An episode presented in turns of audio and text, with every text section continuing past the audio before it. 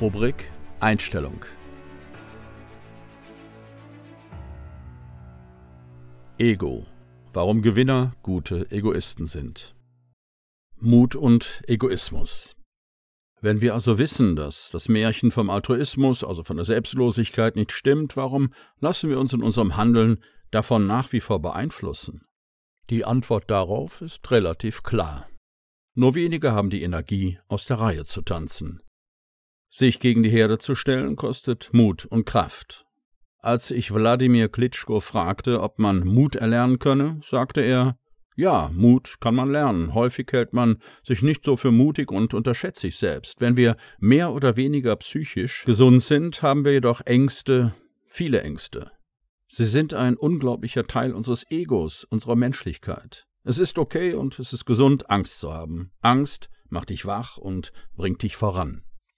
Wenn du feige bist, drehst du um und machst den nächsten Schritt nicht. Das heißt, du bleibst stehen, fällst zurück. Um dich zu entwickeln, musst du vorangehen. Und ja, das ist lernbar. Zitat Ende. Es geht beim Egoismus mithin um Selbstachtung und Selbstbewusstsein auf allen Ebenen unseres Seins. Wer von der Bewertung des eigenen Umfelds abhängig ist, wird nie eine gesunde Form des Egoismus leben können und begibt sich dann in andere Formen der Abhängigkeit. Sie müssen diesen Schritt in das eigene Selbstbewusstsein und in die eigene Größe wagen, unabhängig davon, was Ihr Umfeld dazu sagt. Sehen Sie es doch so, durch Ihr Handeln können Sie auch ein Vorbild sein und für Lernmomente sorgen. Das Ziel des gesunden Egoismus ist ein freies, selbstbestimmtes und glückliches Leben. Egoismus bedeutet Selbstermächtigung. Egoismus ist vor allem deshalb störend für die Machtinhaber, weil er unberechenbar macht. Menschen, die sich nicht vorrangig an anderen orientieren, sondern für ihre eigenen Werte einstehen, lassen sich weitaus schwieriger beeinflussen als Menschen, die einzig und allein auf das Wohl anderer bedacht sind. Man kann ihnen auch leichter ein schlechtes Gewissen einreden. Scham spielt eine große Rolle bei der Unterdrückung des eigenen Egos. Ein Werkzeug zur Steuerung der Masse nennt sich öffentliche Meinung. Das ist sozusagen eine kollektive Wahrheit, an die jeder glauben muss, ob er will oder nicht. Denn wer sich gegen die öffentliche Meinung stellt, ist abnormal. Somit drücken die Machtinhaber einfach einen Meinungsknopf und schon blöken die Schafe im vorgegebenen Takt. Für Egoisten heißt das, Hirn einschalten. Ermächtigen Sie sich selbst, eigenständige Meinungen zu Themengebieten zu bilden und fallen Sie nicht auf billige Propaganda herein, nur weil Ihr Nachbar dies mit sich machen lässt. Haben Sie den Mut, auch unpopuläre Ansichten zu äußern, wenn sich diese mit Ihren innersten Werten und Prinzipien decken. Alles andere wäre Selbstverleugnung. Außerdem kennen Egoisten sich selbst sehr gut, weil sie gelernt haben, auf ihre innere Stimme und ihre Wünsche zu hören. Egoisten programmieren sich ständig selbst. Sie lassen es nicht zu, dass äußere Einflüsse wie soziales Umfeld, die Werbung oder die Medien sie unterbewusst manipulieren. Egoisten wollen die Kontrolle behalten und immer selbst entscheiden, anstatt andere für sie die Wahl treffen zu lassen. Dieser Umstand macht es schwierig, selbstbewusste Menschen zu beeinflussen. Tim Grover ist einer der gefragtesten Coaches bei Spitzensportlern in den USA. Er brachte NBA-Superstars wie Michael Jordan und Kobe Bryant über ihre Grenzen hinaus. In seinem Buch Kompromisslos beschreibt er die Einstellung dieser Ausnahmesportler. Er nennt sie Cleaner.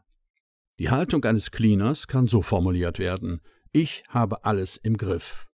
Er betritt einen Raum mit großem Selbstbewusstsein und verlässt ihn mit Ergebnissen. Ein Cleaner hat den Mut und die Vision, alles zu seinem Vorteil auszurichten.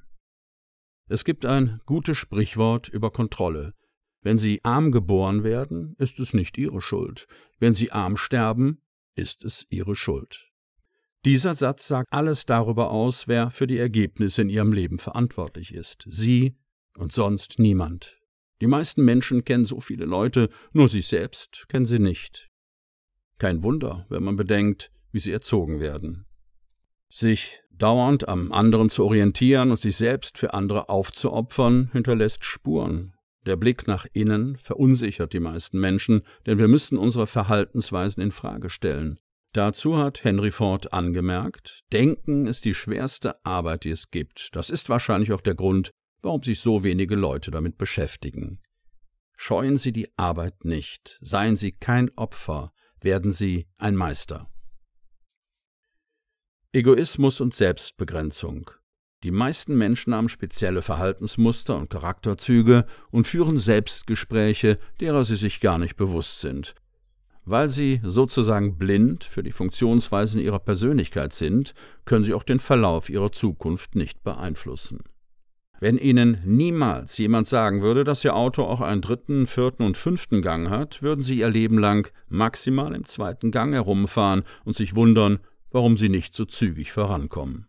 Bei unserer Persönlichkeit und unseren Verhaltensweisen sagt es uns aber tatsächlich niemand. Wir müssen uns irgendwann selbst erforschen, damit wir wissen, wie wir uns selbst benutzen müssen, um im Leben auch voranzukommen. Dazu muss man sich selbst allerdings auch wichtig genug sein, dies zu tun. Viele Menschen möchten in niedrigeren Gängen durchs Leben steuern. Das ist vollkommen in Ordnung, wenn es die eigene freie Entscheidung ist. Dann sollten Sie sich aber nicht über das langsame Vorankommen beschweren oder über andere schimpfen, wenn diese auf der Überholspur des Lebens an Ihnen vorbeiziehen. Denn eines muss klar sein, ein gesunder Egoist übernimmt auch zu 100 Prozent die Verantwortung für die eigenen Ergebnisse und gibt die Schuld bei schlechtem Ausgang nicht den Umständen oder dem Umfeld. Das würde wiederum nur für Abhängigkeiten sorgen, die einem freien, selbstbestimmten Leben im Weg stehen. Als ich mich mit Wladimir Klitschko über die Einstellung der Amerikaner unterhielt, sagte er, Menschen begrenzen sich oft selbst. Ich glaube, es ist diese egoistische Gesellschaft, die den USA ihre Dominanz ermöglicht. Das Ego ist wahrscheinlich größer als die Möglichkeiten, aber genau das vergrößert die Möglichkeiten und somit kommt man weiter. Einer der Lieblingssätze, den Klitschko auch öffentlich immer wiederholt, ist You are the driving force. Du bist die treibende Kraft. Dieser Satz sagt eigentlich alles. Notieren Sie ihn sich und hängen Sie ihn überall in Ihrem Haus, Ihrer Wohnung oder am Arbeitsplatz auf. Was Sauerstoffmasken über Egoismus erzählen. Vor jeder Flugreise bittet das Kabinenpersonal die Gäste, aufmerksam folgendem Hinweis zu lauschen.